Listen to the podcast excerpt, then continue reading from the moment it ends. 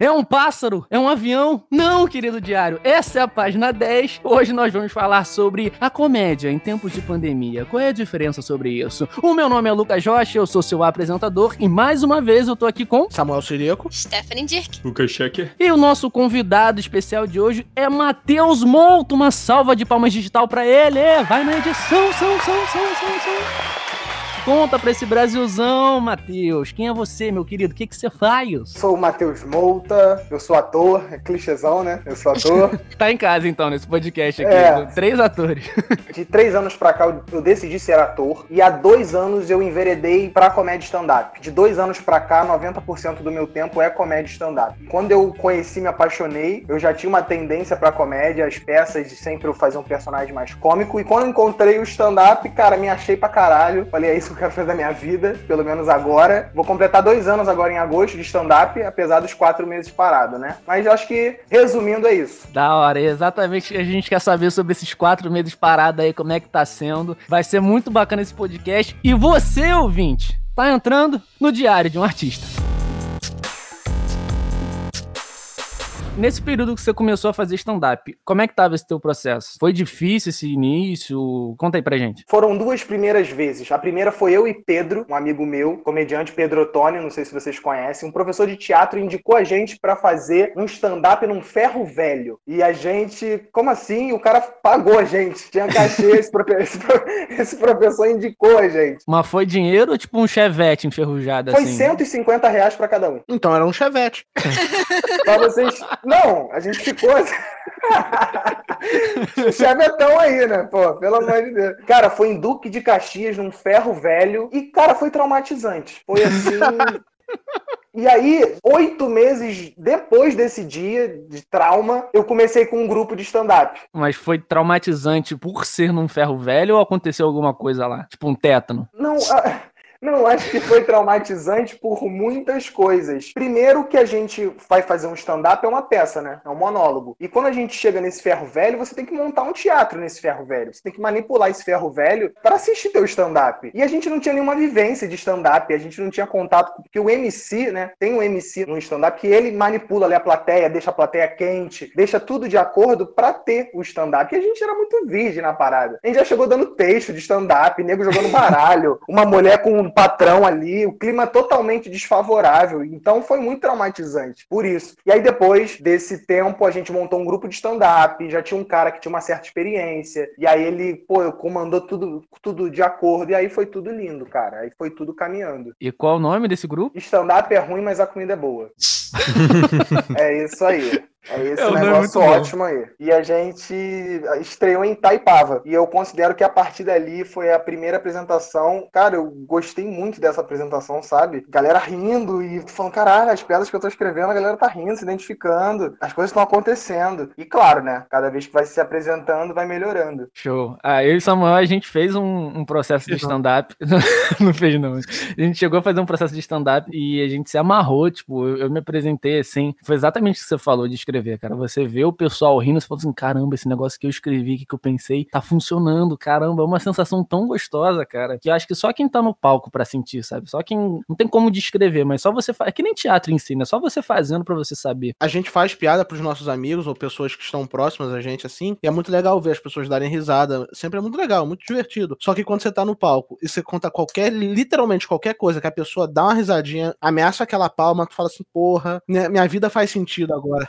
Também quando não entra, né? É o inferno, né? É o céu e o inferno. Nossa. Aquela que tu pensa que é a melhor, que tu fala, tu chega manda com vontade, ninguém ri, tu falou, ô Deus, eu entrego a ti agora. Tu só pensa assim, opa, vou continuar falando aqui pra ninguém perceber que não funcionou. Vamos lá, segue, segue, segue, segue. Não, tem gente que ama tanto a piada que às vezes não funciona. Três semanas seguidas. E o cara ama aquela. E vai fazer. Ele vai fazer aquela piada, porque ele, ele acha que aquilo é maravilhoso. Mesmo o público dando a resposta, sabe? Eu acho muito divertido aquele pessoal que faz a piada, ele percebeu que a piada foi muito ruim, ele já manda na hora. Isso aqui eu vou tirar. Isso é legal, né? Ele já anuncia pra todo mundo. Isso é, isso é muito legal. É legal ter essas pequenas gagzinhas pra poder salvar quando, quando dá alguma coisa ruim, né? Quando eu vejo algum stand-up e tudo mais, geralmente quem tá apresentando nunca ri das próprias piadas. É por quê? Tipo assim, ele realmente não acha graça ou não é adequado rir da própria piada porque perde a graça ou alguma coisa assim? Cara, eu acho que é de persona. Tem muita gente que ri da própria piada, cara, e funciona. Se é natural pra você, se naquele momento você achou graça realmente, mas tem piada que se você fizer rindo não vai ser engraçado, sabe? Você tem que às vezes terminar com um punch sério, porque aquela intenção é, é daquela forma é adequada pra aquela piada. Cara, tem um, um comediante Quesne que ele faz todas as piadas dele morrendo de rir, e a galera gosta disso. Então acho que vai muito de persona. Cabe muito, cabe o cara rir da própria piada, cabe o cara não rir. Eu acho que cabe tudo. Cabe tudo, ficou bom pra terminar. Quando eu tinha feito a minha apresentação, tinha partes certas que eu sabia que se eu risse ali, ia combinar mais com a piada e ajudar o pessoal a, a se juntar. Geralmente era quando, tipo, eu contava uma história que eu me ferrava e aí eu ria de mim mesmo, tipo, o pessoal ia junto. Acho que às vezes também envolve algumas técnicas, etc. Mas uma coisa que eu já vi da minha vida, vocês me conhecem aqui, eu gosto de falar besteira, contar piada o tempo todo. E às vezes quando eu dou risada antes de todo mundo, o pessoal não ri por eu estar tá me divertindo sozinho, é, é, aí desculpa a palavra chula, é o que o pessoal às vezes fala, não, não você tá se punhetando, porque você tá fazendo a piada e só você tá se divertindo. Eles se preparam para não rir, né? Porque eles já sabiam, vai fazer uma gracinha, vai fazer uma piada. É... E quando você faz alguma coisa que ninguém espera, surpreende, né? Que o humor tem muito disso, da surpresa, do impacto, né? Exatamente. Quando a pessoa percebe que você tá querendo fazer ela rir, aí mesmo que ela não vai rir. Você fez esse processo e como é que foi a mudança com a pandemia? Tu sair dos palcos pra, tipo, fazer comédia dentro do teu quarto com o telefone. Cara, mudou nada. Sacanagem, mudou pra caralho. Esse foi o podcast de hoje, galera. Aí, Muito ó, obrigado. A surpresa, a surpresa, a comédia. É assim, mudou para todo mundo, né? A pandemia mudou o trabalho de geral, com teatro, com peça, não foi diferente. Não tá tendo, né? Não tá tendo peça, não tá tendo stand-up, os comedies estão fechados, a galera tá fazendo vídeo na internet. Engraçado, eu acompanho um cara, o Rafael Avelar, ele tem uma empresa de marketing, Avelar Media, não sei se vocês conhecem. Ele fala que a gente avançou 10 anos por conta da pandemia nas redes sociais, é, tudo que envolve tecnologia na, na rede social, por conta da, da, pandemia, que a gente teve que se atualizar. A galera que não fazia teve que correr atrás. Cara, eu acho que isso foi um empurrão, principalmente pro Rio de Janeiro. A gente era muito carente de gente que produzia vídeo. E eu acho que agora tá vindo numa uma galera. Em algum ponto foi bom a pandemia. Mas é claro, né? Tá tudo fechado, não tá tendo peça, né? Não tá tendo teatro, tá tendo stand-up. Eu ainda não consegui entender direito, mas eu tô vendo que tem gente ensaiando online e aparentemente o espetáculo vai ser online, tipo como se fosse a gente aqui no podcast, cada um com sua webcam. Tem um ator que a gente admira muito, que é o Charles Fricks, que eu vi ele divulgando, tipo, esse tipo de peça. Aí eu, eu ainda não entendi muito bem, mas é isso. O ingresso acho que era 10 reais, alguma coisa assim, com dois de taxa, e vai ser feita assim a peça. É, cara, no Simpla, né? Estão fazendo muito pelo Simpla. Isso. Tá tendo até plateia, tipo, a plateia fica aqui com a câmerazinha rindo, tá ligado? É um bagulho bizarro. É um bagulho ah, bizarro. cara, isso já é o gancho pro outro assunto que eu tô. Eu vi e eu fiquei um pouco incomodado. Não sei como é que vocês ficaram. Que eu vi o Leandro Hassum postando uma foto que ele fez um show de stand-up e a plateia era um monte de carro. Eu achei bom e ruim ao mesmo tempo, sabe? Eu achei super legal que as pessoas estão podendo ir a shows, só que, tipo assim, tu vai escutar o cara por frequência de rádio, tu vai ver o cara, tipo, através de um negócio de vidro na sua frente. Parece que tá vendo televisão, sei lá. Não sei se é o mesmo sentimento que eu, que eu sentiria vendo stand-up, tipo, podendo sentar, levantar ir no banheiro quantas horas eu quiser e tal. Eu juro que eu fiquei pensando assim, ah, como é que é o aplauso? É todo mundo buzinando? Pro lado de fora. Não, o cara falava antes, pô, na primeira fila tinha uma mulher, agora ele fala, pô, na primeira fila tinha um Celta. Puta que pariu. É. Porra, tá ligado? Tinha um Celta muito chato. Quem aqui a placa é de Maceió? Você vê, né? A mudança, né? A gente evoluiu muito, por exemplo, o stand-up agora é pra Transformer. muito bom, muito bom. Essa motorista aqui tá com o farol aceso, hein?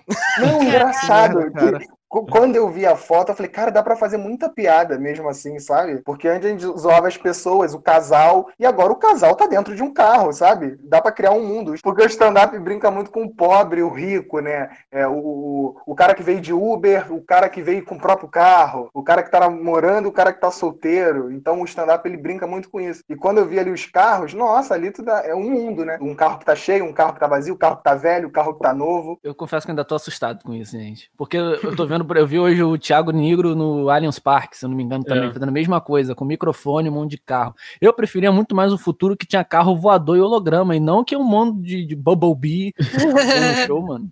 Tem um, um shopping que eu não lembro onde é, eu não sei se é em São Paulo ou se é em outro canto, que as pessoas podem entrar com o carro. As pessoas vão passeando pelo shopping de carro. E aí você vai vendo as lojas e tudo mais. Eu achava que era só criança que fazia isso quando o pai alugava o carrinho, a criança ia pelo shopping de carrinho, mas agora são os adultos. Então, Já fiz muito isso. Quer andar de carrinho no, no shopping?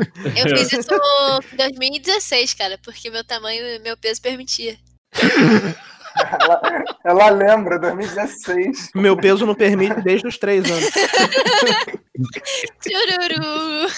Mas assim, eu acho que se não tiver a vacina, cara, eu acho que vai ser assim. Sei lá, a vacina da- vier daqui a dois anos e meio, acho que daqui a dois anos e meio vai ter show assim, vai ser tudo adaptável. É uma parada meio louca, né? Porque, tipo, existem possíveis curas já pra, pra doença. A Rússia é uma delas que tá tentando produzir o mais rápido possível. Mas pra você ver, tiveram algumas mudanças e tudo mais. E esse é um ponto que vai ser muito discutido ainda. O teatro, é, qualquer coisa relacionada à arte, vai ser a última galera a estar disponível pra poder fazer qualquer coisa. Imagina quando isso tudo acabar, quanto tempo não vai levar pra alguém se sentir confortável a ir num teatro, assistir uma peça e num, num bar de comédia. Se bem que num bar de comédia eu acredito que nem tanto, porque o pessoal gosta de ir em, em bares normalmente. Se tiver um stand-upzinho ali, pô, fica até mais da hora. Ah, no Leblon, inclusive, até agora mesmo eles vão. Lá, galera, no Leblon tá máximo. Agora, já não sei quanto que o teatro vai estar disponível assim. E não só para um teatro para fazer stand-up, porque o Leandro Hassum vai conseguir fazer um show de boa num teatro, porque ele tem um nome de peso, ex-peso, né? Mas Caralho. Mas tipo, se eu falo assim, ah, não, vou fazer uma apresentação no Miguel Fala Bela. É de peso também.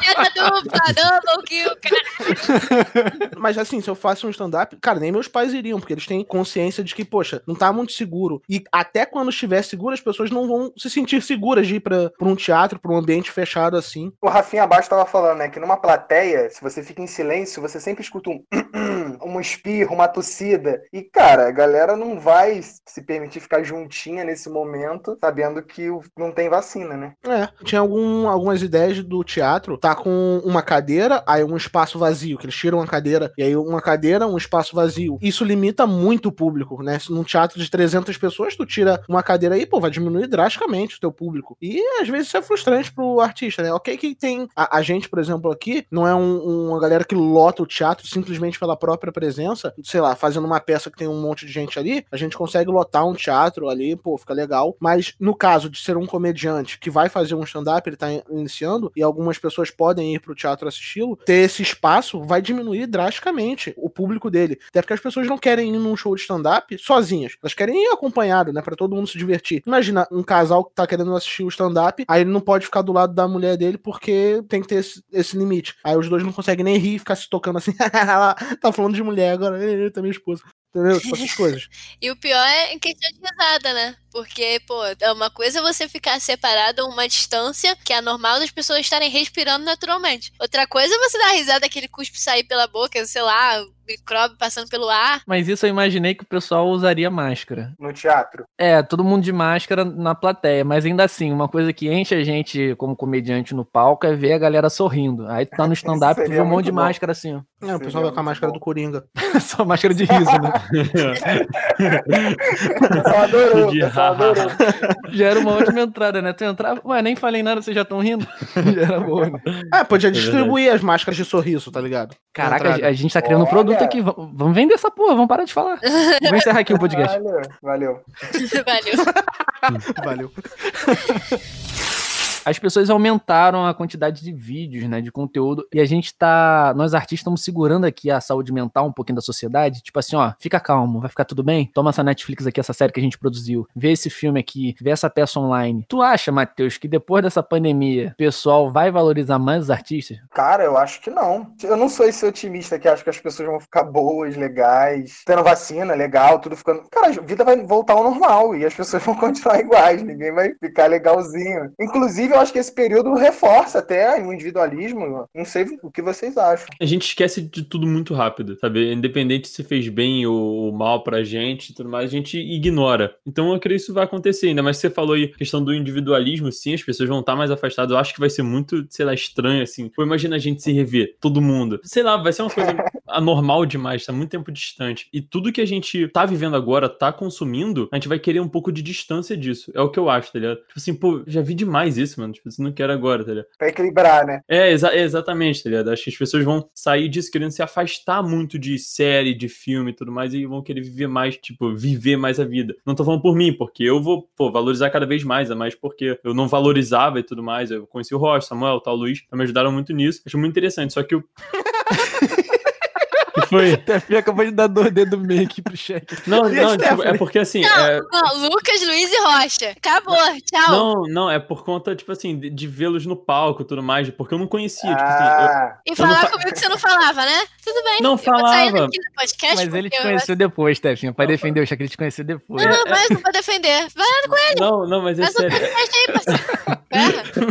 É porque assim, é porque assim, tipo, de vê-los no palco e tudo mais, eles vão me explicando como é que é e tudo mais. Eu, eu não achava que era uma coisa tá se assim. explicando. é, é. Brincando, né? Coitado. Eu achei bem interessante. Então, assim, eu, eu sei que eu vou valorizar cada vez mais, ainda mais, pô, presencialmente, tudo mais, passar a comparecer. Só que tenho certeza que muita gente não vai fazer isso. É, isso que tu falou vai ser, vai ser uma doideira, né? Tipo, o pessoal reunido depois de quanto tempo, tá ligado? Eu não consigo me imaginar vendo vocês de novo daqui uns dias e não conseguir mutar o checker. Pra não ouvir a voz dele. Então, tipo, Eu faço isso por você. E aí, ele se mutou.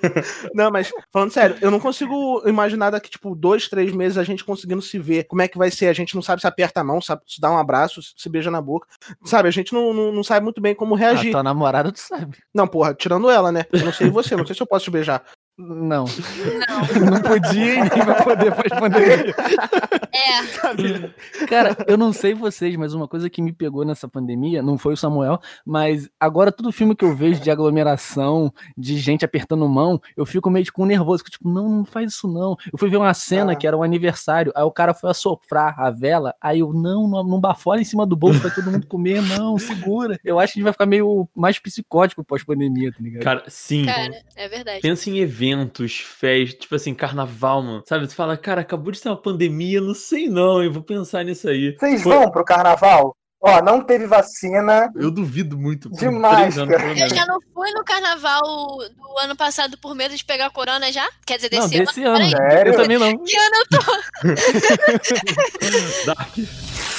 Tu acha que tá mais difícil de fazer comédia agora? Eu não falo nem das questões sociais agora que tem mais em voga, de debate da- das piadas, mas eu digo mais pela pandemia. Tu acha que a pandemia dificultou? Tipo, as pessoas estão mais tristes, aí tá mais difícil falar de certos temas, alguma coisa assim? É porque o artista ele também é o cidadão, né? Então ele também tá passando pelo, pela pandemia. Então ele tá tendo que produzir conteúdo nesse momento. Será que todas as pessoas estão mantendo a sua performance? Será que um nadador tá igual nesse momento de pandemia? Será que ele tá treinando igual, sabe? Sem perspectiva de um campeonato? Sabe? Porque as, as coisas externas nos motivam, né? E quando para, você não vai ter o show sexta-feira, você não vai ter a apresentação sábado, tudo parte de você, né? Não tem mais o externo para te moldar. Então eu acho que o grande desafio da quarentena é você fazer as coisas pelo interno, porque acabou, né? As coisas externas sumiram. Mas eu acho que, cara, tá mais difícil, sim, como tá difícil para todo mundo e também pro comediante, também pro produtor de conteúdo. Caraca, quando ele falou de cidadão, eu falei cidadão não, engenheira civil. Ah, aqui na minha cabeça.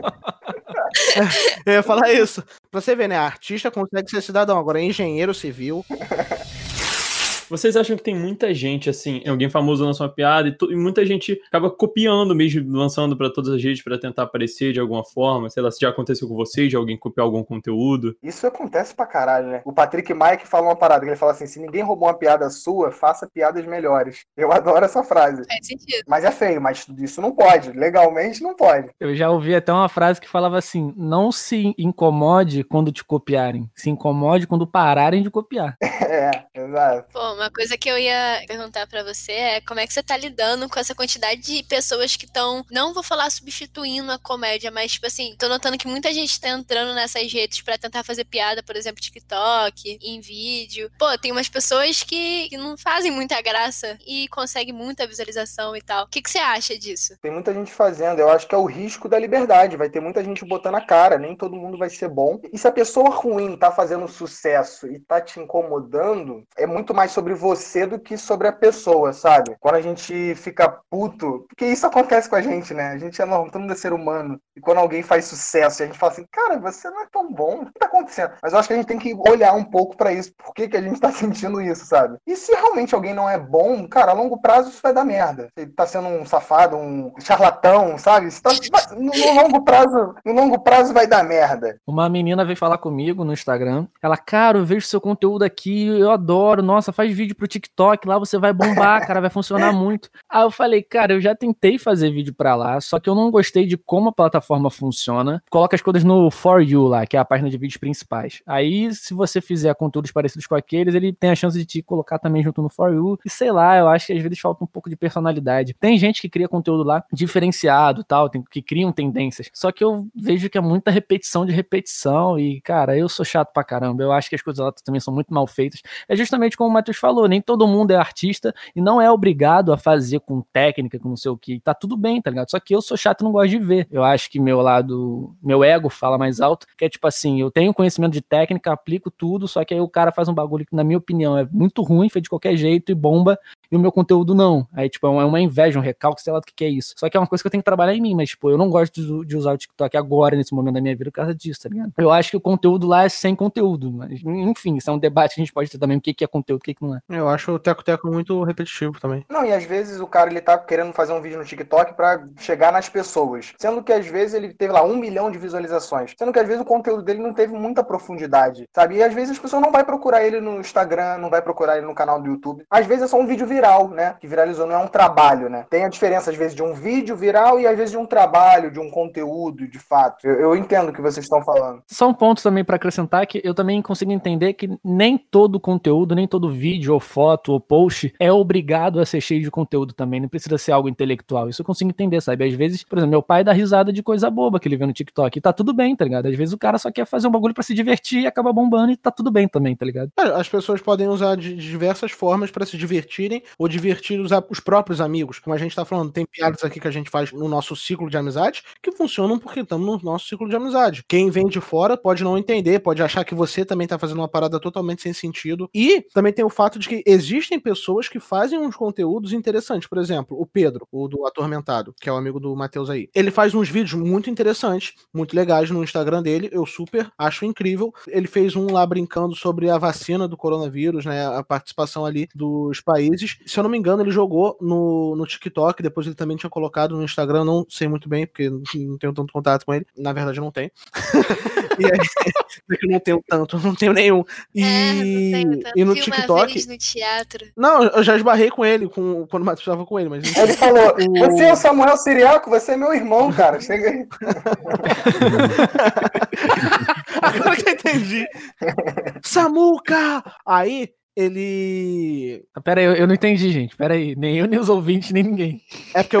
É a o- piada do o Naldo. Naldo. Crazy! O Naldo, Ah, o Naldo falou. Caraca, pegou na referência, hein? Caraca. Porque ele fala isso, né? Que ele, Tá ele, tem foto no Instagram dele também? Ou... Tem foto, tem foto, tem foto. Não, mas eu não tenho, não.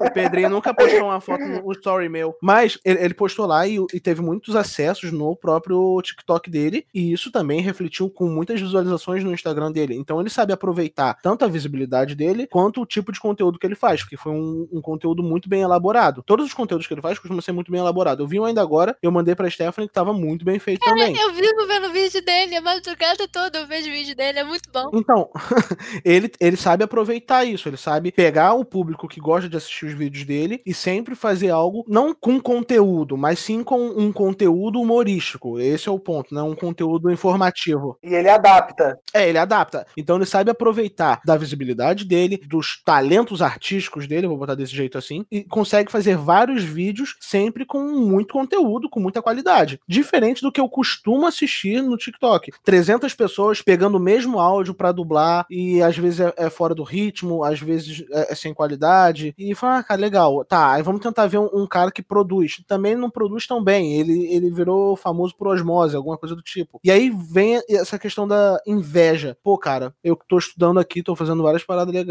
aqui, pelo menos no meu ponto de vista, não tô sendo tão reconhecido. Isso passa por uma questão de inveja. Eu não acredito que seja uma inveja, mas seja só, simplesmente uma comparação de trabalho. E acaba vindo também, Samuel, várias coisas que a gente já falou em outros podcasts. Isso é a gente olhando pra grama do vizinho e não focando na nossa coisa. Isso é aquilo também que a gente falou em uma página, não lembro qual, que é tipo, o cara fez um vídeo que viajou para outro estado, editou durante seis meses, aí deu um X número de visualizações. Aí depois ele gravou um vídeo, tipo, na rua dele correndo atrás de um limão e o negócio foi quintuplicou de visualizações. E a gente fica nisso, ah, mas essa diferença de quando tem muito conteúdo é algo que a gente adora e quando é algo banal funciona mais. A gente também tem que parar pra pensar que a gente não tá na cabeça das pessoas que viram. É, às vezes tem um vídeo com um milhão de visualizações que as pessoas viram, mas deixaram passar, não sabe seu nome, não sabe o que você faz, não sabe se você é ator, se você fez aquilo porque quer. Mas às vezes um conteúdo que tem menos visualização, talvez as pessoas podem ter gostado mais, você pode ter ganhado mais seguidores, ou pessoas gostaram de você e falaram, pô, viu o vídeo daquele moleque lá, aquele moleque é muito bom, sabe? Número pode definir coisas em relação a dinheiro, a às vezes até fama, né? Infelizmente a gente vive numa sociedade que quanto mais número você tem mais fama, né? Aquela ideia de sucesso que a gente já falou em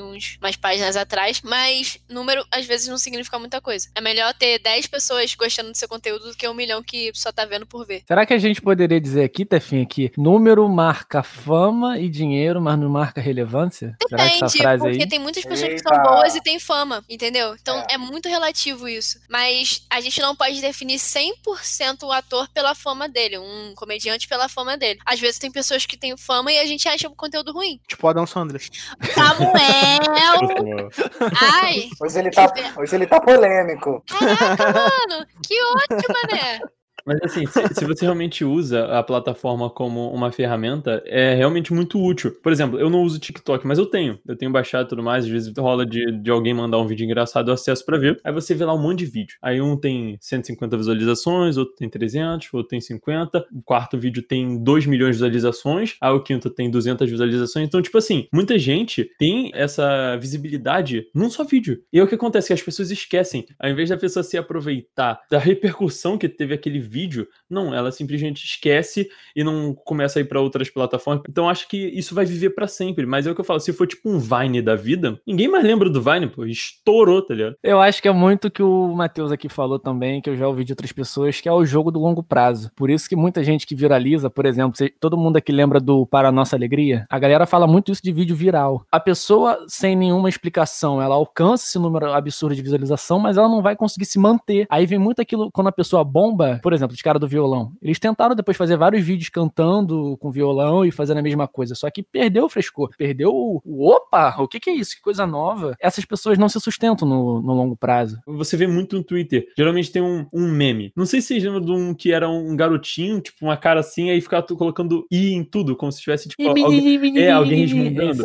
Aí alguém vai lá e cria uma página sobre isso. Satura até o máximo Exatamente. que dá, né? Exatamente. Isso mata, mano. Isso mata. Vocês lembram daquela menininha Chloe, que era uma loirinha? Loirinha, sim, dentucinha. Até uhum. hoje tem o meme dela. Eu gosto Até muito dela, tá? Respeita. Eu também gosto muito dela. ela ela, ela tá dela. famosa, tá? Ela tem Instagram dela. Me respeita. É um patrimônio, é um patrimônio. Então eles acabam forçando muito que as pessoas simplesmente não aguentam. Só que eles não estão com isso na cabeça. Eles acham, caraca, pô, fui bem desse aqui, ó. Vamos fazer mais um igual. Só um detalhezinho que eu queria deixar claro aqui. Desculpa te interromper, Shaker. Tem pessoas que viralizam, etc. E elas começam a planejar e a pensar. E aí elas conseguem se manter, tá? Não tô dizendo que é impossível uma pessoa que isso. viralizou se manter, não. Isso não, tem como, tá? Acontece. É até bom. Usar de É. forma inteligente. Tem um cara que era da época do Vine, que é o Lucas Gengel, se eu não me engano. Ele foi pro teatro, investiu em outras coisas, né? E agora ele tá voltando a fazer vídeo pro Facebook como se fosse Vine. Facebook e TikTok. Facebook, TikTok, tá, tá aparecendo no Facebook pra mim. Não sei se é do TikTok. Ele faz TikTok agora, ele tá sempre fazendo TikTok. Só mudou a plataforma, do Vine pro TikTok. O TikTok tá jogando no Facebook, no Instagram, no, na, no, no Twitter. e aí, tipo, ele continua aparecendo em todos os cantos. E também tem a galera que já tem o próprio patrocínio ali dentro e tal, e ganha dinheiro sim com isso. Acho que o Lucas é um deles. É, dependendo se você, tipo, reter e tal a galera, um tempo determinado a pessoa assistindo teu vídeo ali, tu vai ganhando dinheiro também, se a pessoa indicar tudo mais, dá pra levantar uma, uma boa grana. É Aquilo, né, a galera usar de forma inteligente. Pega um influencer de 5, 6 milhões no, no Insta, vai pro TikTok, o TikTok já tem um vínculo ali com o Insta pra você direcionar pra lá. Meu irmão, acabou, tá ganhando. Tipo assim, isso aqui muito pode ser encarado também como mimimi de gente que, ah, você não tá bombando no TikTok, tá reclamando. Mas, tipo, é o meu gosto. Não gosto muito do que eu vejo, mas, tipo, você é empreendedor, se você tem uma cabeça de empreendedor, vai desenvolvendo isso e sabe usar a plataforma profissionalmente pra te alavancar, se eu mudasse meu mindset, disse o coach, se eu mudasse meu mindset pra, cara, eu vou encarar isso aqui como produtor de conteúdo, onde eu quero que o meu conteúdo chegue até mais pessoas. Aí poderia ser um jogo diferente. Mas como usuário, assim, não sei, não sei. O, o pessoal quer problematizar, ah, não, porque tudo é inveja, tudo é mimimi, blá blá blá.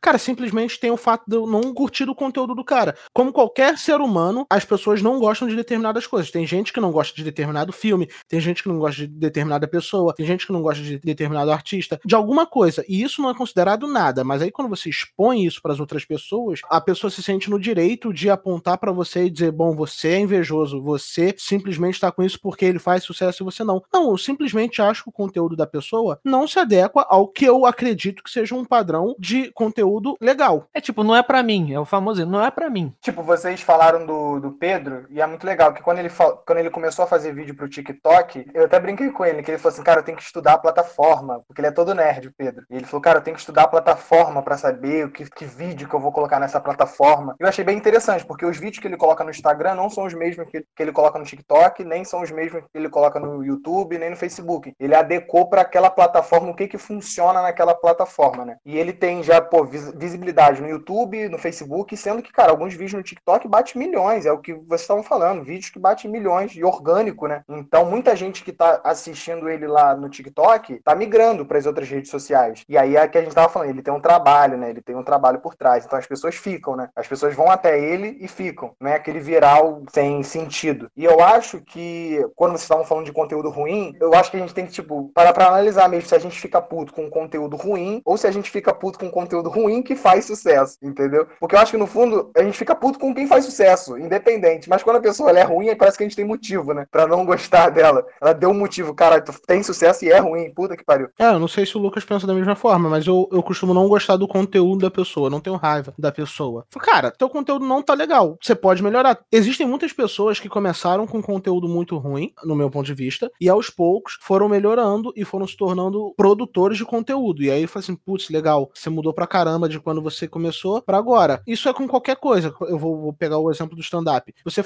começa a fazer stand-up, suas piadas não são legais, você não tem um ritmo de comédia, você não sabe abordar o público, você não consegue fazer uma piada tranquila, tipo, linear, sem travar, sem gaguejar, não sabe reagir ao momento que as pessoas não dão risada, você não sabe reagir quando as pessoas dão risada pra saber o seu momento de falar. Tem vários fatores. E aí as pessoas podem falar, putz, mó comediante ruim. Só que aos poucos você vai melhorando. Um exemplo desse daí é um- o próprio Afonso Padilha. No início, quando eu vi o- as piadas dele lá na Ana Hickman, eu não achava ele engraçado. Eu não conseguia rir dele. Hoje o maluco tá no Quatro Amigos, hoje ele tem o próprio stand-up solo dele, e o maluco é absurdamente engraçado. Ele consegue fazer basicamente qualquer pessoa dar risada, porque ele evoluiu com a profissão dele. Esse é o ponto. Então eu acredito que qualquer pessoa possa evoluir. A rai- raiva, entre aspas, porque não é raiva, é simplesmente uma rejeição ao tipo de conteúdo que a pessoa tem, mas não a ela, porque ela pode continuar melhorando, evoluindo todo tipo de conteúdo qualquer coisa que ela faça. Então a gente tem que saber separar se você não gosta de fato do conteúdo ou se você não gosta da pessoa. É importante dizer que ninguém aqui tem nada contra qualquer pessoa que a gente citou, mas a gente pode e tá no direito de não gostar do conteúdo. Claro. Você falou, ah, talvez a gente não goste porque a gente tem inveja de fama. Eu sou uma pessoa que eu sou muito crítica, né? Geralmente eu aqui sou a pessoa do contra. Coloco lenha na fogueira e tal. E pra mim, a comédia que tem, ou os vídeos de comédia que tem no TikTok, são vídeos carregados de, tipo assim, preconceito, coisas que muita gente faz e, sei lá, esse conteúdo vai viralizando porque a maioria das pessoas se identifica com aquilo. Sei lá, eu tenho uma, uma certa repulsão com esse tipo de conteúdo porque eu não gosto, sabe? Não me identifico com aquilo. É porque assim, eu também, eu pessoalmente não consumo o TikTok. Eu acho que o TikTok ele é bem apelativo, né? O TikTok ele vende corpo, né? Ali quando uma pessoa tem um corpo bonito, isso vende. E também muitas piadas, elas carregam, né, machismo. Muitas vezes também para você fazer a piada, às vezes tem um preconceito embutido, né? Então, e também isso é uma, é uma discussão também bem complexa, né? O que, que pode ser dito e Dá um podcast inteiro isso daí. É, dá. O TikTok tem esse conteúdo muito apelativo e muitas das piadas que eu vejo, piadas que eu vejo lá são relacionadas a um relacionamento de namoro, casado e tudo mais. E é sempre umas paradas muito invasivas. Ai, quando eu pego o celular do meu namorado e vejo uma conversa, quando meu namorado tá olhando pra uma outra pessoa, quando minha namorada sai com short curto. Tipo, umas paradas extremamente apelativas e que vão pra viralizar porque isso faz parte da sociedade. E aí é o tipo de conteúdo que eu não gosto, cara. Tipo, porra, cê- se você tem dois neurônios, você vai concordar comigo nesse Oh, ponto. Não, e agora não, não quero nem que tire, porque é o meu posicionamento mesmo. Se você concorda com esse tipo de conteúdo, cara, você precisa rever todo o seu conceito de como conviver numa sociedade. É, ele acaba reforçando vários estereótipos, né? Tipo, eu, eu vi um recente que bombou, que era falando de sogra, aí você põe. Não é meu lugar de fala, mas aí você acrescenta comparações entre mulheres, disputas de mulheres, você coloca homofobia, você coloca racismo. E teve até a treta, né? Que o TikTok tirava conteúdos que mostravam uma casa mais precária, assim. Esses dias estava rolando um exposed dessas galerinhas aí do TikTok, uma coisa que rola muito no TikTok, vídeos de superioridade do homem em cima da mulher. Tipo, ah, se eu te pegar, vai ser desse jeito. Aí o cara fingindo que tá enforcando a mulher. Ele bota a câmera de um jeito como se fosse o ponto de vista da mulher. Então é sempre ele fazendo coisas extremamente desnecessárias, como enforcando, dando tapa, como dando soco de vez em quando. E isso super viralizava. E aí, quando foram ver o histórico desse maluco, o maluco tinha um histórico de ser agressor e ferrar psicologicamente todas as namoradas e todas as garotas que ele teve relação. E foi rolando, foi rolando. E outro ponto é extremamente a sexualização para crianças, porque, tipo, um TikTok tem muita criança mexendo. Eu acho que a maioria é criança. Uhum. É um aplicativo infanto-juvenil. Exatamente. É uns caras mandando sarrada toda hora e é uns caras tentando pagar de. Sabe o Oi, posso sentar aqui? Ele é o cara mais tranquilo dos que podem aparecer lá. Porque os outros é tipo beijando a parede, às vezes fingindo que tá beijando alguém, às vezes fingindo que tá fazendo um ato sexual, aí tirando a roupa, isso e aquilo. Mano, se você pesquisar direito ali no, no TikTok, você encontra uma parada que você não gostaria que as crianças ou algumas pessoas tivessem acesso a isso. Tem uma pesquisa que fala que todas as redes sociais são iniciadas por meninas jovens, de 11 a 14 anos. E aí elas criam uma base e aí tudo acontece.